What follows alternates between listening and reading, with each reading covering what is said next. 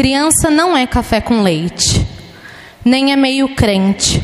Deveria ser prioridade, porque no reino não importa a sua idade, desde que haja capacidade de compreender quem é Cristo e o que ele fez contigo.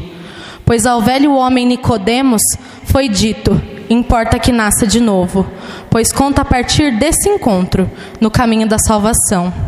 Infelizmente, o reino não é muito apresentado a crianças e não entende que essa é a única esperança, seja do velho, moço ou do jovem.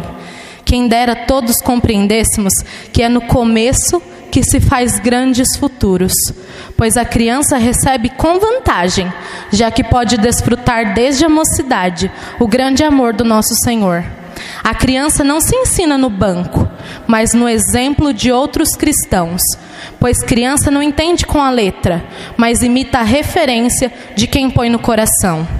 O reino começa com uma criança, e até o nosso rei nasceu como um bebê e foi ensinado, ainda sendo divino, a comandar no caminho que seus pais ensinaram a percorrer.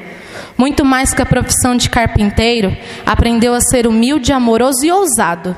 E mesmo tão pequeno, pregou aos sacerdotes, que sendo adultos, pasmaram com tanta sabedoria vindo daquela criança. Isso nos prova que criança não só aprende, mas também ensina, não com soberba, mas na simplicidade e ousadia.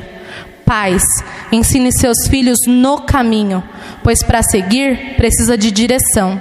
Crianças, não desperdicem um segundo da sua infância. Entregue a toda ao Senhor. Recompensa maior não há, como uma criança que recebe o abraço de seu pai e que também aceita facilmente correção.